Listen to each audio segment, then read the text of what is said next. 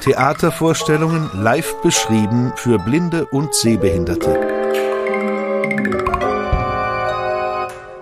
Berliner Spielplan Audiodeskription. Wir versuchen mit Sprache Bilder in euren Köpfen entstehen zu lassen. So beschreibt Charlotte Migel die Audiodeskription.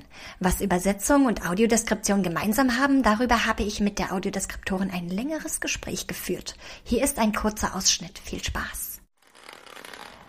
Also ich habe meinen Bachelor in Leipzig gemacht, übersetzen und dolmetschen und da parallel auch beim Studentenradio gearbeitet, im Radiofeuilleton und 2014 fing es dann in Leipzig, also am Schauspiel Leipzig an mit Audiodeskription. Ich habe mir dann vorgenommen, eine Reportage über diese inklusive Methode zu machen. Also ich habe das irgendwie mitbekommen, dachte, oh okay, Theater für Blinde, interessant, schaue ich mir mal an. Also ich bin dann irgendwann nach Berlin zurückgekehrt und habe meinen Master angefangen und hatte zwar großes Interesse am Theater und bin aber nie wieder auf Audiodeskription gekommen. Erst als ich dann in der Schaubühne in, im Café gearbeitet habe, also am Tresen, bin ich durch meine alten Arbeitsproben durchgescrollt zu Hause und habe irgendwie diesen Beitrag über Audiodeskription wieder gefunden und dachte so, ah, wann findet das eigentlich hier in der Schaubühne statt? Ich hatte, war natürlich irgendwie ganz gut eingebunden ans Haus und kannte irgendwie alle Stücke und dachte so komisch, davon bekomme ich irgendwie nie was mit und habe dann eben erst festgestellt, dass es das eben an der Schaubühne auch gar nicht gibt und war total verwundert, weil ich natürlich sofort dachte, es kann doch nicht sein, dass es am Schauspiel Leipzig etwas gibt, was die Schaubühne Berlin nicht anbieten kann und habe dann auch mit dem Blindenverein gesprochen und die meinten, ja, es gibt gar kein Haus in Berlin, das das macht. Und das war eigentlich für mich so der Aufhänger zu sagen, okay, ich will dieses Thema irgendwie jetzt weiter verfolgen. Man versucht ja etwas, was man sieht, also was ich sehe, so in Sprache zu übersetzen, dass du am Ende dass genau dieses Bild, das, was ich sehe, in deinem Kopf entsteht. Also es ist auf jeden Fall eine Form von Übersetzung. Wir versuchen ja ein Bild in euren Köpfen entstehen zu lassen, die aber, die wir uns ja nicht ausdenken, sondern die ja möglichst passgenau dem entsprechen, was auf der Bühne auch passiert. Also es gibt einfach super viele Grenzen der Audiodeskription und das ist schon auch ein frustrierender Aspekt daran. Aber es ist natürlich auch immer wieder spannend, die richtigen Wege oder neue Wege zu finden, um eben dem so nah wie möglich zu kommen.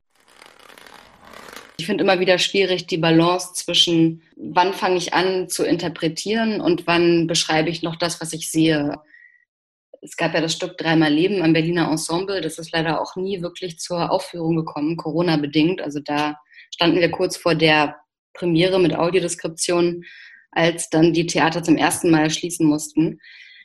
Und das haben sie wirklich raffiniert gemacht. Die Bühne besteht aus drei Drehbühnen, die sich in unterschiedliche Richtungen drehen können, auch in unterschiedlichen Geschwindigkeiten. Und auf jeder Drehbühne ist ein Lampenschirm, also eine Lampe, eine große Stehlampe mit hellem Schirm. Und wenn dann das Licht ausgeht, dann sieht man nur noch diese drei Lampenschirme, die sich so durch die Dunkelheit drehen. Das sieht eben wirklich aus wie so Sterne, die durchs All zirkulieren. Am Ende ist es natürlich das, was ich sehe. Ne? Ich sehe da Planeten und ich sehe da Sterne, die irgendwie durchs All sich bewegen. Aber am Ende sind es immer noch drei Lampenschirme auf drei Scheiben, die sich kreisen. Also wann fange ich an, sozusagen zu viel von meiner Interpretation in die Audiodeskription einfließen zu lassen? Ist es dann legitim zu sagen, die drei Lampenschirme bewegen sich wie astrale Objekte durchs All oder fange ich jetzt auch noch an, mit dunkler Materie zu arbeiten? Das hat mir natürlich total Spaß gemacht, aber ich will natürlich gleichzeitig auch versuchen, sachlich zu bleiben und eben nicht euch das aufzuzwingen, was ich in diesem Szenario sehe. Ja, man versucht natürlich schon atmosphärisch auch bei dem jeweiligen Stück zu sein. Und ich glaube, ich wäre auch nicht so sehr auf Sterne oder so astrale Objekte oder sowas gekommen, wenn nicht auch die ganze Zeit über die Milchstraße diskutiert würde. Ich halt auch oft Rücksprache mit der Dramaturgie und mit der Regie und so und ähm, versuche schon auch rauszufinden, wie ist das gemeint und warum macht er das? Und man lernt dann natürlich viel mehr auch am Ende über die Inszenierung, als am Ende dann wirklich in den Text fließt, ne? weil man versucht ja nicht einfach nur Hintergrundwissen irgendwie zu teilen oder so viel wie möglich zu erklären. Es soll ja auch immer noch genauso offen sein wie für alle anderen ZuschauerInnen eben auch.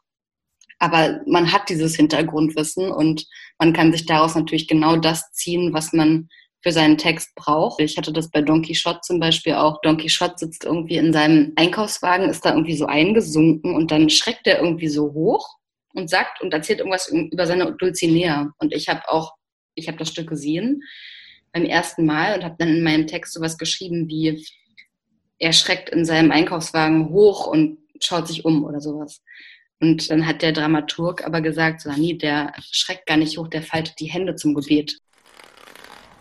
Ich hoffe, dass es eben gelingt, da langfristig Weichen zu stellen und die Theater eben auch dazu zu bewegen, Geld in die Hand zu nehmen und zu sagen, ja, das ist nicht etwas, was uns geschenkt werden muss, sondern es ist etwas, was von uns kommen muss und was wir auch zu leisten haben. Dass es da auch die Einsicht gibt, dass das eben ein gesellschaftlicher Auftrag ist.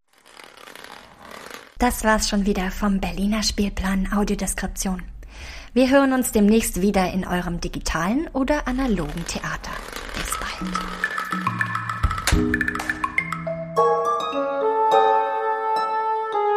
bald.